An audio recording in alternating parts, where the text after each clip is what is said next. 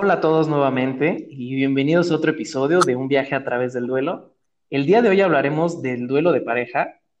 Esto es porque nos gustó el tema y creemos que puede ser útil platicarles de, más de él.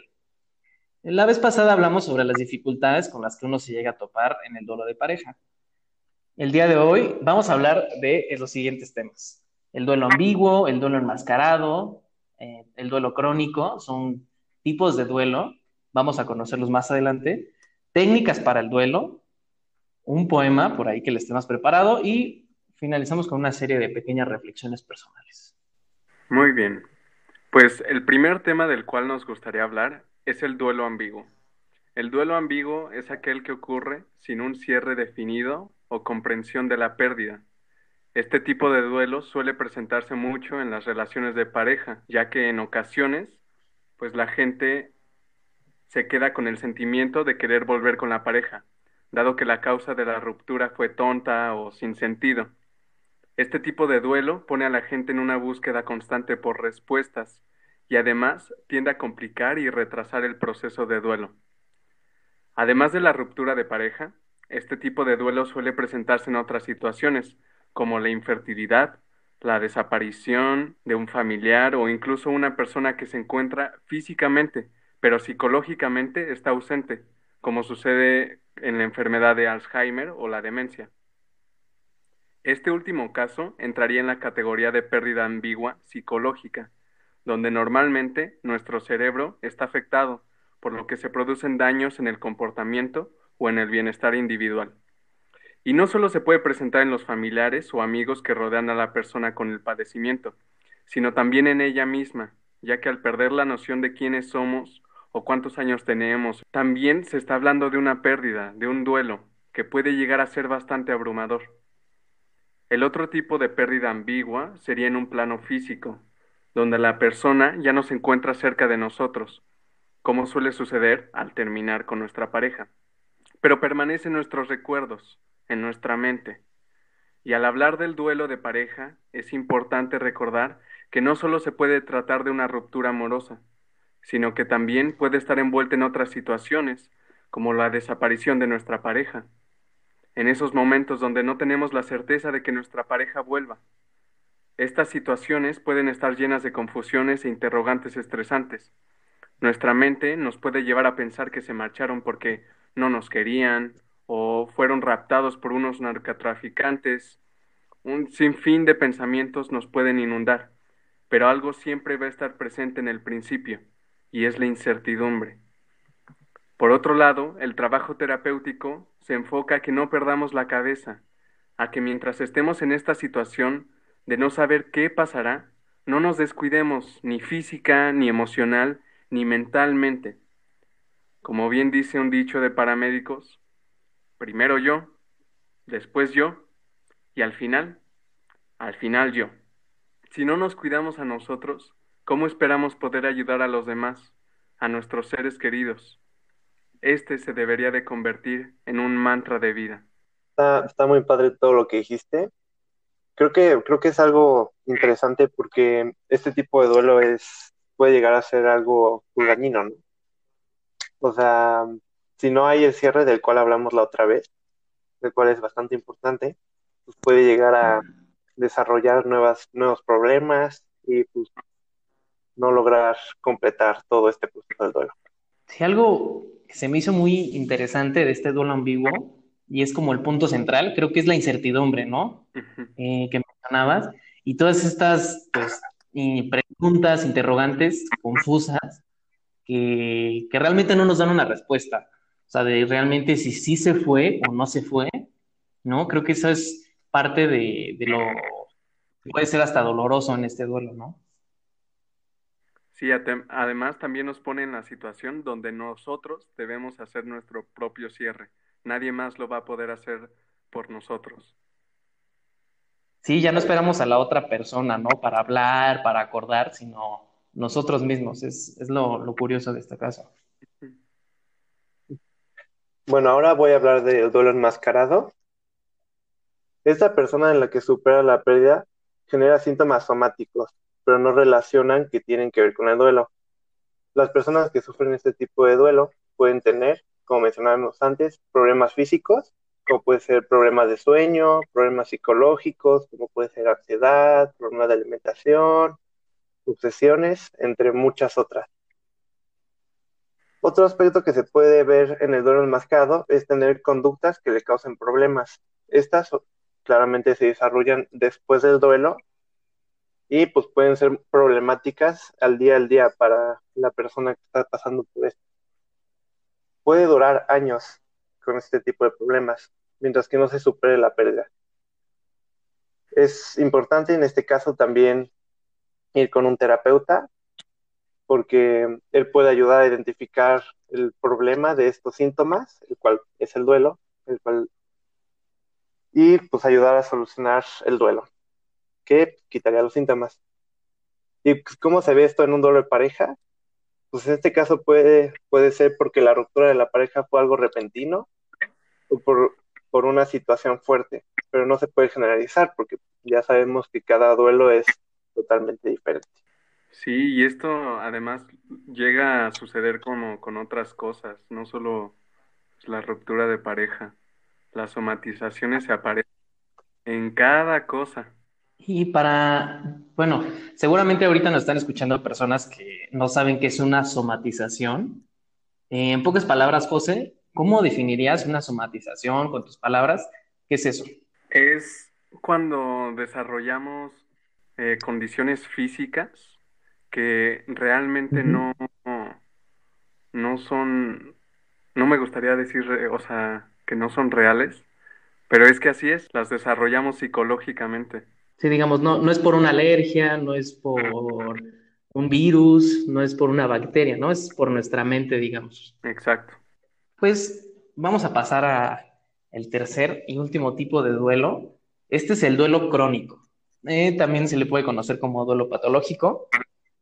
Bueno, empezando, eh, elaborar un duelo significa la posibilidad de expresar la emoción del dolor por una pérdida, que si no sale, pues queda como una herida sin curar, la cual puede volver a sangrar cada vez que una nueva situación de pérdida se produzca en la vida, ¿no? Tal vez ya cortamos con una pareja, pero volvemos a tener otra, eh, tenemos alguna eh, especie de ausencia con esta nueva pareja y vuelven los mismos sentimientos, ¿no? De relaciones pasadas. Ahora, eh, bueno, en el duelo crónico puede ser bastante complicado. En este caso, tiene una duración excesiva. Nunca llega a tener una conclusión satisfactoria y la persona que lo sufre es muy consciente de que no consigue acabarlo. Esta situación es difícil porque el doliente, o sea, quien sufre, tiene dificultades para concluir y finalizar el proceso natural del duelo. Recordemos que el duelo es eh, este proceso para hacernos pasar y trascender esta pérdida, ¿no? Entonces, en este caso no se puede concluir. La persona se queda y se queda en, en el dolor y en el dolor. Conductas comunes en este caso, en el duelo crónico, son el aislamiento, no querer convivir con gente, participar menos en actividades que antes hacía, por otro lado, suele persistir como una actitud de enojo o ira hacia los demás o incluso hacia uno mismo. Esto en el fondo realmente es un escudo para cubrir, cubrir toda esta tristeza e impotencia que produce la ausencia de, del amante. El quid, el, digamos, el problema básico y central de esto es nada más y nada menos que la culpa. Depende de cada caso, pero en general es esto. Porque contrariamente a lo que se puede suponer, digo, desde el sentido común, no es el sufrimiento el que mantiene atado a la expareja, ¿no? Sino es la culpa. Surgen pensamientos de, ¿y si hubiera esto? ¿Y si hubiera hecho esto mejor? ¿Y si hubiera hecho aquello? ¿Si me hubiera esforzado más por mantener la relación? ¿Si hubiera sido mejor? Son ideas que atacan a uno mismo de forma irracional.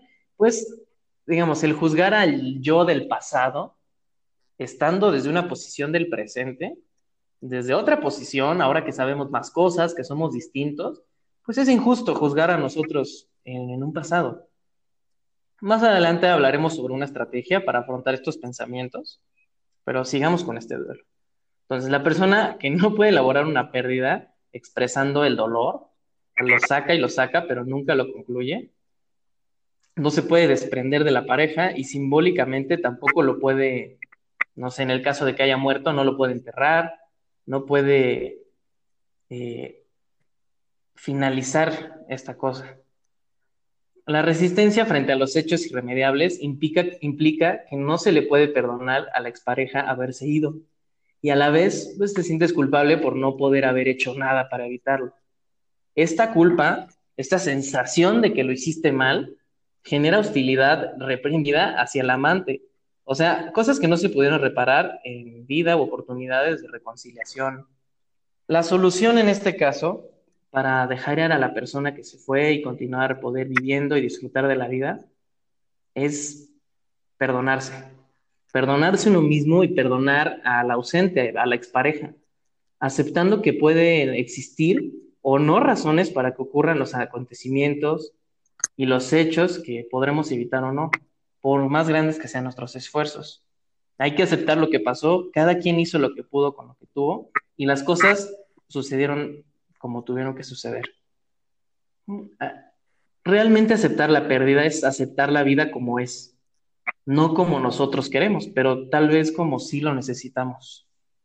Maravillosas palabras, Nereo. A mí algo que me gustaría agregar a eso es que muchas veces pensamos que el perdón es para las otras personas y realmente el perdón es únicamente para nosotros, para dejar ir lo que fue, y seguir adelante con nuestras vidas. Claro, y una de las cosas muy interesantes, de las cuales, bueno, voy a dar un poquito de, más adelante, es que el duelo no depende mucho tanto de, de las cosas externas, ¿no? O sea, todo, todo sucede más por nuestra perspectiva que tenemos sobre estas cosas.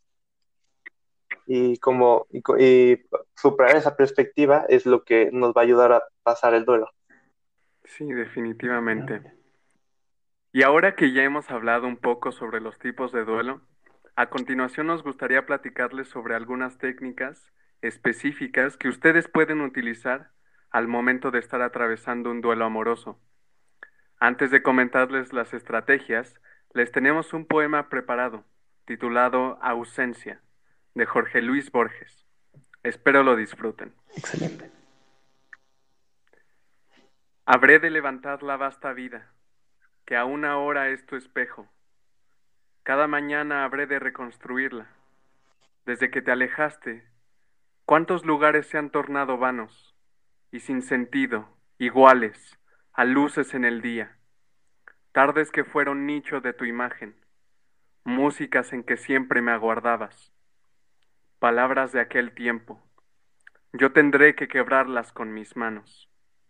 En qué hondo nada esconderé mi alma, para que no vea tu ausencia, que como un sol terrible, sin ocaso, brilla definitiva y despiadada. Tu ausencia me rodea, como la cuerda a la garganta, el mar al que se hunde. Una ruptura amorosa puede ser de los dolores más grandes que podemos llegar a experimentar. Algunos la comparan con renacer. Y hablan bien, pues una parte de nosotros está muriendo, está cambiando.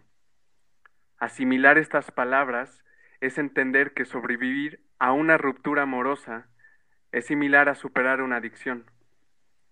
Es indispensable aceptar la existencia del paso de diferentes emociones y debemos pasar por cada una para finalmente superarse y atravesar nuestro duelo.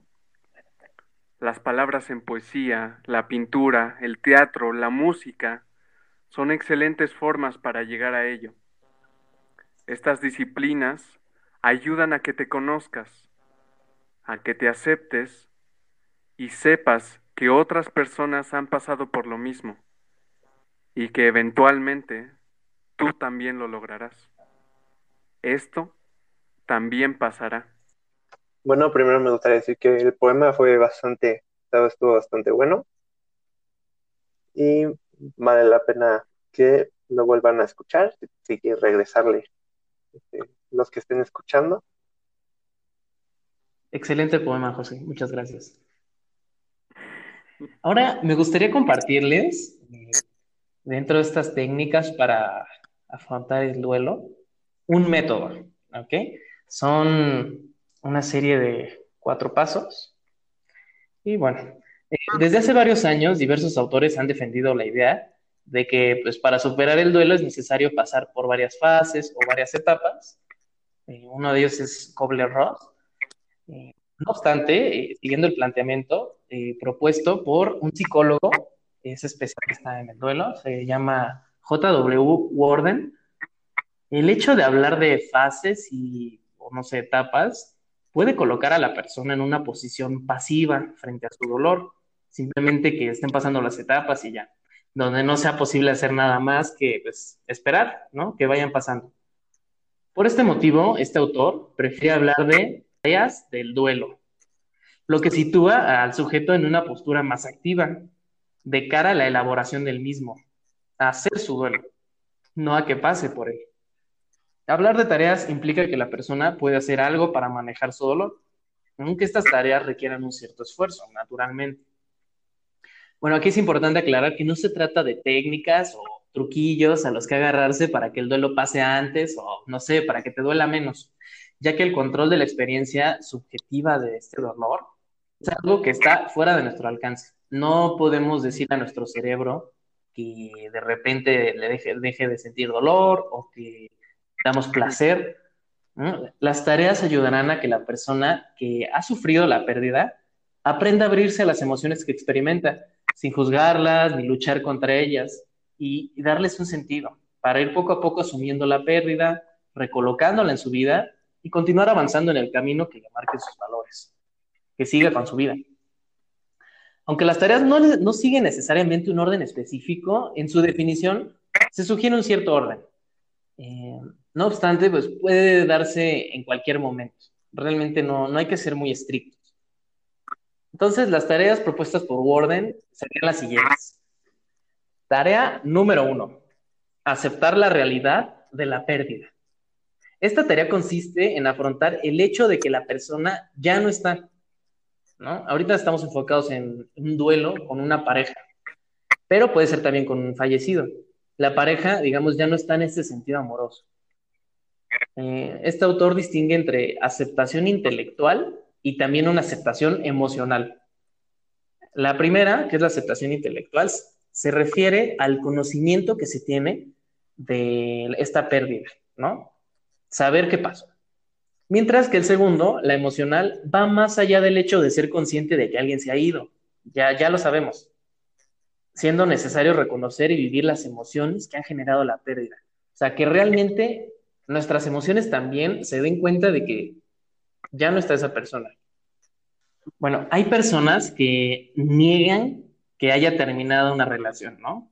Pues porque eh, afrontar esto es una tarea difícil, ¿no? Y es un mecanismo de defensa muy común, el hacer como que no existe, como que nunca pasó nada. Y cuando la pérdida no es por una muerte, como en el caso de la ruptura de pareja, la esperanza de que la persona un día vuelva, puede alargar el tiempo de esta tarea, dificultando la elaboración del duelo. Por eso es esencial aceptar la realidad de la pérdida y las emociones que genera. O sea, simplemente saber qué pasó y fluir en este proceso. Ok, tarea número dos es trabajar las emociones y el dolor de la pérdida. Para poder trabajar las emociones que surgen durante el periodo de duelo, es necesario que la persona sea consciente de qué emociones están experimentando y permitirse sentirlas. Algunas de ellas son más evidentes, como la ira o el enfado, pero puede que no esté dejando salir a la superficie otras emociones más difíciles de afrontar, pero que también es necesario manejar, como es el caso del dolor, la angustia o el sentimiento de soledad. Durante el duelo, la persona experimentará tanto emociones negativas como positivas, sin responder a ninguna lógica ni ningún orden. Así que si te sientes alguna vez tal vez feliz un ratito después te vuelves a sentir triste, vas cambiando y no hay un patrón en eso, no pasa nada. Se puede sentir cualquier emoción en cualquier momento. Lo importante es aceptar en todo momento los sentimientos. Nos, parejan, nos parezcan lógicos o no, dolorosos o demasiado pocos, simplemente hay que aceptarlos. Muchas personas de manera consciente o inconsciente eh, no se permiten sentir ciertas emociones, bien por evitar el sufrimiento, tal vez por el miedo al rechazo social, etc. Pero es necesario reconocer y trabajar todo sentimiento experimentado si se quiere pasar este duelo. La negación de esta segunda tarea es no sentir, lo cual se puede hacer de muchas maneras evitando pensamientos dolorosos, idealizar a la persona perdida, evitar las cosas que lo recuerdan la pérdida, el uso de drogas, alcohol, muchas cosas para evitar esto. Pero es un proceso natural este dolor y, y es muy bueno pasar por él. La sociedad actual hace más difícil completar esta tarea, ya que abandonarse al dolor, sentirlo, muchas veces está considerado como negativo o como si fuera algo no sano, fuera de lo normal, ¿no? Como que queriendo mantener esta apariencia de todo está bien, todo está ok. Muy bien. La tarea número tres es adaptarse a un medio en el que la persona está ausente. Adaptarse simplemente. Warden, este psicólogo, habla de tres tareas de adaptación, o sea, tres tareas dentro de esta tarea número tres que se deben de abordar tras la pérdida. La primera adaptación es la adaptación, adaptación externa. Esto quiere decir cómo influye la pérdida en el día a día de la persona. Ya cuando no tenemos esta persona, nuestra vida realmente cambia, nuestra rutina, y hay que adaptarse a esas cosas externas. Después están las adaptaciones internas.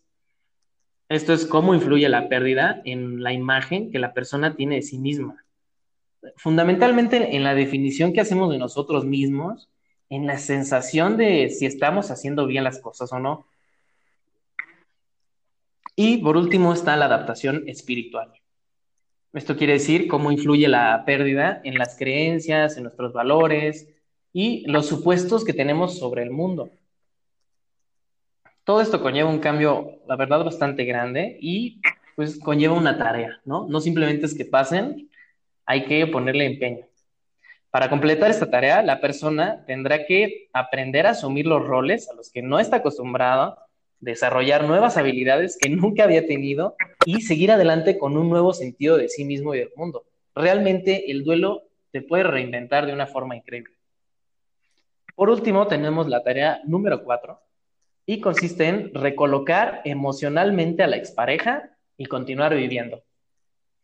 Esta última tarea consiste en encontrar un lugar para la persona que se ha ido, que le permita a la persona estar vinculado con ella, pero pues de forma que no nos impida continuar con nuestra vida. Debemos encontrar maneras de recordar a los seres queridos que se han ido, ya sea fallecidos, en este caso eh, nuestra expareja. Tenemos que encontrar maneras de recordarlos dentro de nosotros de una manera que no nos sigan afectando negativamente. No consiste en renunciar al amante, ¿no? Eh, ya depende de cada caso, puede ser en ocasiones donde realmente ya no quieres ver a esa persona, pero puedes continuar con un significado incluso positivo. ¿Qué aprendí de esta relación? ¿Qué me llevo de esta persona? ¿Qué me hizo cambiar? Pues para bien o para mal. Simplemente darle un significado de qué es lo que fue para nosotros esta relación encontrar un lugar adecuado en nuestra vida. Esa última tarea me encanta porque como que en la sociedad eh, pasa mucho que cuando hay una ruptura amorosa, este, empezamos a deshacernos de todo lo relacionado con esa pareja, simplemente para que no recuerde a ella. Y creo que justamente eh, una buena tarea, un buen objetivo es recolocar emocionalmente como todos esos objetos y darles un lugar en pues en nuestra mente un nuevo lugar que, podamos que pueda ser beneficioso para nosotros. Claro y a me, me encantaría agregar en la parte que mencionaste de las emociones también en la sociedad pasa mucho que que nos dicen, no, pues es que estar enojado es malo, no, es que estar triste es malo. Y eso pues es un problema, ¿no? Porque después de esto, cuando uno está enojado, que pues, es inevitable, pues uno se siente peor, ¿no? cuando estar enojado, estar triste, estar feliz, todo eso es parte de nosotros. No deberíamos de, no deberías de juzgarte por cualquier, por sentir cualquier cosa, ¿no? No puedes controlar. Sí, exacto, es hasta como una conducta de autodestrucción, ¿no? Como de no querer eh, ser nosotros mismos. Bueno, en mi caso, no les voy a hablar de una técnica para superar el duelo como tal, pero sino una mentalidad que les podría ayudar para pasar por el duelo de una manera más sencilla. Y esta es de la escuela filosófica del estoicismo. La primera cosa que nos quieren enseñar los estoicos es de acuerdo a la preocupación. Y ellos dicen, no deberíamos preocuparnos por las cosas que no podemos controlar. Marco Aurelio tiene una frase que me gusta mucho que refleja este pensamiento. Él dice, tú tienes control sobre tu mente, no sobre los acontecimientos. Date cuenta de esto y encontrar la fuerza.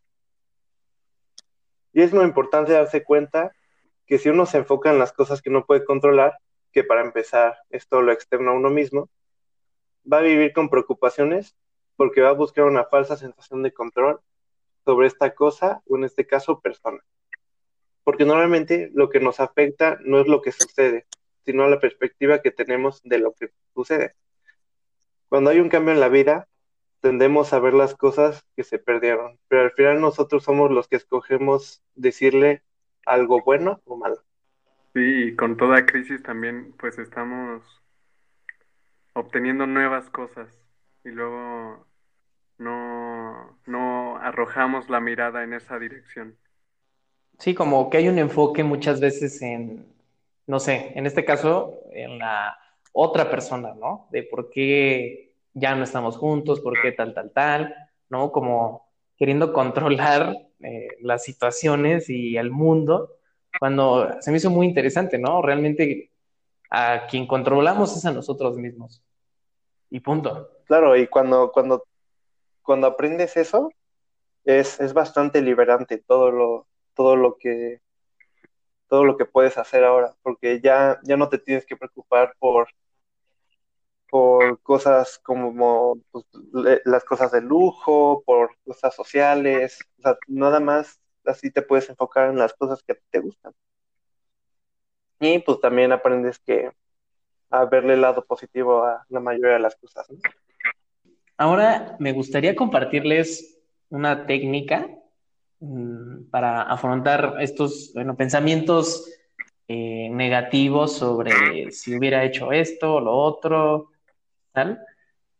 Bueno, eh, Lauren Hall y Carol Dweck, psicólogos de la Universidad de Stanford, realizaron un interesante trabajo sobre cómo superar una ruptura de pareja. Tras realizar centenares de entrevistas y de sesiones a pacientes que estaban en pleno proceso de duelo afectivo, se dieron cuenta de un aspecto clave. Hay personas que quedan estancadas en un diálogo interno basado en el por qué.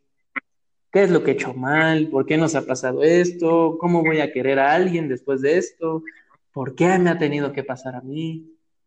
Es lo que los investigadores denominaron como una mentalidad fija. En cambio, los perfiles que lograban superar su periodo de duelo en menos tiempo y de manera resiliente habían aplicado otra estrategia, habían aplicado una mentalidad de crecimiento, así la llamaron. No incidían en esas preguntas donde quedar atrapadas en un rol de víctimas, en un estado donde uno se limita a alimentarse pues, de puro sufrimiento, sino que aplicaban un enfoque basado en el avance, He terminado una etapa de mi vida y ahora debo centrarme en mí. No busco culpables, pienso aprender de lo vivido y voy a seguir adelante. Entonces, si estamos en este proceso de duelo, eh, seguramente vamos a tener más a lo largo de nuestra vida. Es importante checar nuestro diálogo interno. ¿Qué nos decimos a nosotros mismos en nuestra mente? ¿Nos estamos preguntando por qué? Nos estamos poniendo una mentalidad de víctimas, como de por qué me pasó esto a mí, qué hubiera hecho, en el lamento y en la muerte y la destrucción.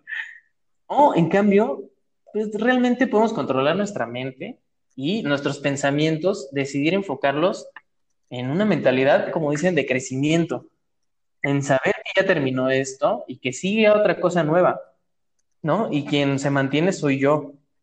No realmente buscar un culpable y ver qué me llevo de la relación, porque seguramente eh, eh, podemos aprender muchísimas cosas y cada vez en cualquier duelo se puede aprender muchísimo. Simplemente está en dirigir nuestros pensamientos.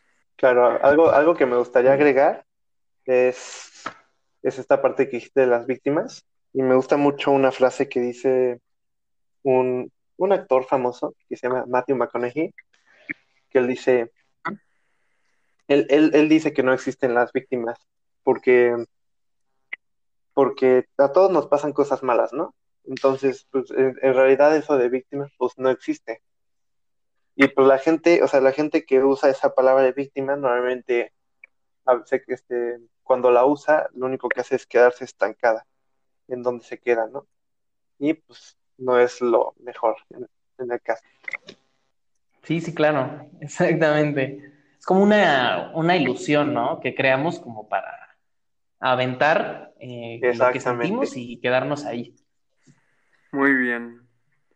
Y como última técnica o consejo para afrontar la pérdida amorosa, me gustaría platicarles de una herramienta que yo en lo personal he estado utilizando últimamente. Se trata de una especie de diario, pero un poco más específico. Se llama registro de pensamientos y normalmente se utiliza en la terapia cognitivo-conductual, evidentemente con el acompañamiento de un profesional de la salud mental. Esta herramienta es sumamente poderosa, ya que te permite identificar los pensamientos que tenemos respecto a determinadas situaciones. La mayoría de las veces que sucede algo que nos perturba, no nos damos cuenta de la razón por, por la cual fuimos movidos. Y es que la razón, a diferencia de lo que se suele pensar, no está en el, en el exterior, en lo que dijo o hizo la otra persona, sino en nuestro interior porque nosotros fuimos los perturbados y debemos asumir esta responsabilidad. Esto es lo mismo que mencionamos que mencionó mi compañero Nereo. Ahora bien, este registro de pensamientos nos permite analizar de una manera más detallada lo que nos sucedió en el plano físico, mental y emocional. La manera en la que se lleva este registro es creando una tabla dividida en cuatro columnas. En la primera columna va a ir la situación. Es decir, describir aquello que estaba pasando en nuestra vida, como por ejemplo presenciar un objeto que nos había regalado nuestra expareja y empezamos a recordar toda la situación. En la segunda columna se escribe el pensamiento, aquellas cosas que estaban pasando por nuestra cabeza en ese preciso momento, cuando vimos aquel objeto. En la tercera columna va la emoción que acompaña nuestros pensamientos. Esta parte es muy importante ya que nos indica cómo es que respondimos a la situación, qué fue lo que generó en nosotros, ya sea odio, nostalgia, amor. Y este es uno de los principios de la terapia cognitivo-conductual, pues podemos identificar la relación entre la emoción y el pensamiento e indagar más en esta interacción. Por último, en la cuarta columna va nuestra conducta, aquello que hicimos después de haber tenido nuestra experiencia. Esto nos va a hablar sobre cómo es que respondemos a nuestras emociones, cómo nos afectan en un plano conductual. Es importante recalcar que normalmente este proceso es llevado a cabo en conjunto con un profesional de la salud mental, pero pues puede realizarse de manera individual. Mi única recomendación sería ir con cuidado con esta herramienta, pues podemos llegar a sacar información que tal vez no estamos listos de recibir o que necesitaríamos compartir con alguien para hacerle frente de una manera adecuada o más saludable. Wow, está muy interesante esta herramienta. Es como si proyectáramos lo que hay dentro de nosotros, ¿no? Y pudiéramos observarlo.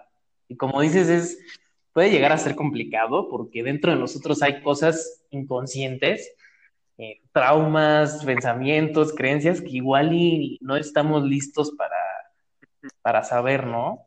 Pero pues en general, como dices, es una herramienta muy, muy buena. Me, parece. Claro, y pues también es, es importante recalcar esta parte de la ayuda profesional, ¿no? Porque es, es algo que si tú lo intentas solo, es, es probable que te den resultados, ¿no? Pero, pero la ayuda de un profesional, claro que te va a ayudar este, a llegar aún más lejos. Sí, te puede ayudar a identificar como aquellas piedritas o situaciones de manera más fácil, como en ese, en ese registro. Muy buena herramienta. Muy bien, pues con esto hemos llegado al final de nuestro episodio. Muchas gracias y ojalá la información que les hemos brindado les sea de gran utilidad.